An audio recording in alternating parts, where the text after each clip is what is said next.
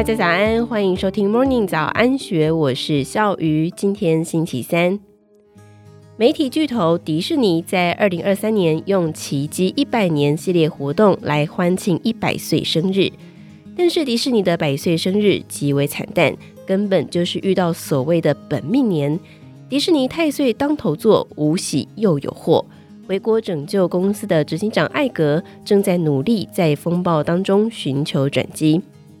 严格说来，迪士尼的下坡路走了两年半，从二零二一年三月八号股价创下了两百零三点零二美元的历史天价之后，就逐渐露出疲态。在股价创下历史新高的十六天之前，掌控迪士尼长达十五年的执行长艾格刚刚完成交班，交给在公司服务二十六年的老将包正博。可惜，在二零二一年三月八号当天，这是迪士尼股价唯一收盘超过两百美元的历史纪念日。包正博的表现不如人意，除了新冠疫情造成迪士尼乐园等的重大损失之外，其他的影视娱乐、网络传媒、新兴串流事业表现也都让人失望。包正博所推出的措施更是引起公司多位的高管抵制。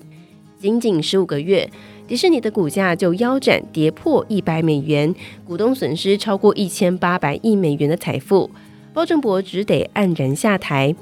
二零二二年底，董事会再把艾格找回来，重掌兵符，避免注定黯淡的一百岁生日成为公司的忌日。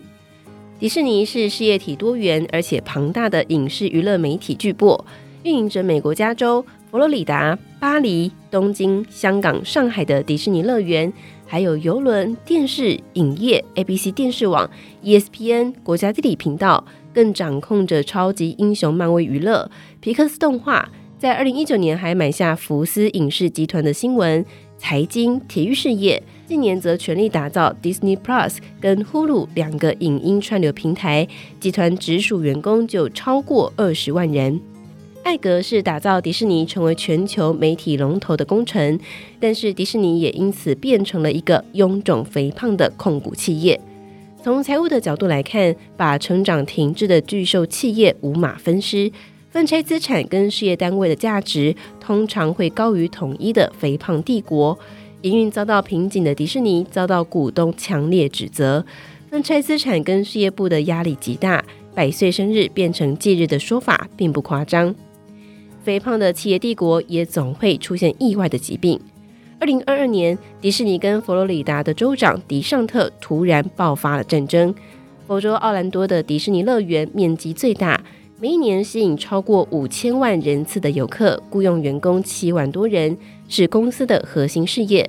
早年佛州政府为了要争取迪士尼，给了迪士尼几乎等同于是独立国家的自治权。不料，共和党政治新星迪尚特支持禁止在小学开设性取向跟性别认同课程的法律，跟主张 LGBT 平权价值的迪士尼发生口角。迪士尼高声批评迪尚特，而迪尚特主动终止迪士尼对其特别自治区的控制权，甚至还规划在乐园附近要建造新的监狱。而迪士尼则是以终止高达八亿美元的投资来作为反击。此外，台湾的观众也遭到迪士尼经营困境的冲击。在二零二三年六月份，迪士尼宣布旗下一共有十一个频道将会撤出台湾市场。迪士尼在台湾有线电视频道经营国家地理、卫视中文台、卫视电影台等等，已经在台湾市场立足三十二年。退出台湾其实是迪士尼传统的电视事业业绩大幅衰退的全球策略调整。公司决定大刀阔斧砍掉传统电视频道，将资源投注到新兴的 Disney Plus 串流平台。当然，转换存在着高度的风险，光是在台湾就出现六亿元频道收入的损失，而全球的电视频道同步转换，更是在二零二三年获利衰退的重大利空。更糟糕的是电影事业，迪士尼去年推出的年度大片全数都开高走低。包括黑人主演的小美人鱼，找三个女演员演出的超级英雄片《惊奇队长二》，还有八十一岁哈里逊福特的《印第安纳琼斯命运轮盘》续集都意外的惨淡。观众显然对迪士尼紧跟着黑人、女性多元、平权、融合的政治正确主轴并不买单。电影原本都是迪士尼最大的强项，从二零一五年开始。电影的票房总金额连续八年都是全球第一，二零二三年却被环球影业超越。去年迪士尼发行了十七部电影，票房总金额是四十八亿多美元，而环球影业靠着《超级玛利欧兄弟》电影版，还有《奥本海默》取得超过四十九亿美元的票房。还有去年爆发史上最严重的好莱坞编剧大罢工，长达五个月的抗争，让电影电视制片业务全面停摆，逼得艾格要亲上火线主持谈判。才在九月底签订编剧加薪、工作保障，还有票房分润的协议后落幕。总之，迪士尼是过了一个犯太岁的百岁生日。即便遇到疫情之后全面解封的旅游娱乐大回归潮，整个公司到二零二三年九月份结算的会计年度营收也只比封锁的前一年增长百分之七点四六。年度税后盈余则是从三十一点四五亿美元减少到剩下二十三点五四亿美元，获利的衰退幅度高达百分之二十五，每股税后纯益仅有一点二九美元。如果用会计年度结算的九月底股价每股八十一美元计算，本益比是高达六十三倍。肥胖的企业帝国暴露疲态，就会吸引扮演秃鹰角色的积极股东进场。逼迫经营团队要接受分拆事业部门、出售资产或者大幅裁员、降低成本的提案。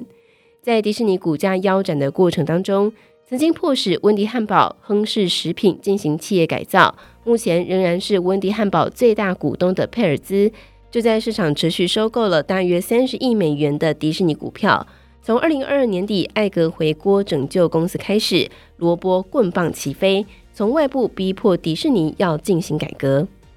佩尔兹至今已经对迪士尼发动了两波的攻击。第一波在二零二二年底，当时他的基金亮出大约九亿美元的持股，宣称要发起股东会委托书大战，竞选一席董事进入迪士尼的董事会，推动改革。回国重掌兵符的艾格承受着极大的压力，宣布大砍五十五亿美元的费用，裁员七千名员工，才换到佩尔兹鸣金收兵。但是在迪士尼公布获利衰退百分之二十五的成绩单之后，佩尔兹又发动了第二波的攻击。这次他的持股增加三倍到三千四百万股，市值大约三十亿美元，占公司百分之一点八的股权。这一波，他要求更大的改革，更多的董事席次要两席。此外，另一家没有完全揭露持股金额的黑井基金也加入了战局，声称要拿到三席董事。迪士尼股东持股极为分散，前十大持股股东都是先锋、贝莱德等基金公司，唯有一个人股东就是佩尔兹的基金公司，他的百分之一点八持股排到公司第六大股东。而迪士尼现任董事长帕克的持股连佩尔兹的尾数都没有。佩尔兹当然会在迪士尼内部找盟友，有前任财务长拉斯罗，拉斯罗曾经是跟包正博竞逐执行长的人选；另一位是一手打造漫威帝国的佩穆特，两人都是在公司斗争当中被艾格辞退的决策核心。佩穆特更是净值超过大约一千两百亿新台币的超级富豪。艾格面对秃鹰基金的步步紧逼，压力山大，一度也松口说考虑分拆出售资产。不过他在新年第一个上班日就开心宣布找到一家著名的积极股东——价值行动基金。该基金以支持公司派著称，而且基金管理规模高达了一百六十亿美元，摆明着要跟佩尔斯对战。原本该庆祝百年大寿，却陷入了经营困境的迪士尼，将会是美国二四年最被瞩目的战场。重新回国的艾格必须快速拉升 Disney Plus 的订户数，展现挑战网飞的动能；必须重新抢回电影事业票房的冠军宝座，还要处理一九年高价并购而背负沉重债务的福斯集团。当然，艾格之前掌控公司长达十五年，今年也高龄七十二岁了，交班失败，重新回锅只是赎罪。百岁迪士尼未来十年的接班团队到底是谁，才是企业长期发展最重要的课题。这些都是本业，不能够怪罪本命年。以上内容出自《金周刊》一千四百一十二期，更多精彩内容欢迎参考资讯栏。如果有任何想法，欢迎你留言告诉我们，或者是加入 Discord 群组，跟我们一起参与讨论。如果喜欢我们的节目，也别忘记给我们五颗星的鼓励哦。感谢大家的收听，祝福你有美好的一天，我们明天见，拜拜。听完 Podcast 节目，有好多话想分享。想要提问却无处可去吗？别烦恼了，现在只要点击资讯栏下方的 Discord 社群平台连接，输入昵称就可以立刻问问题，与主持人互动哦。让我们一起在学习的路上不孤单，等你来加入。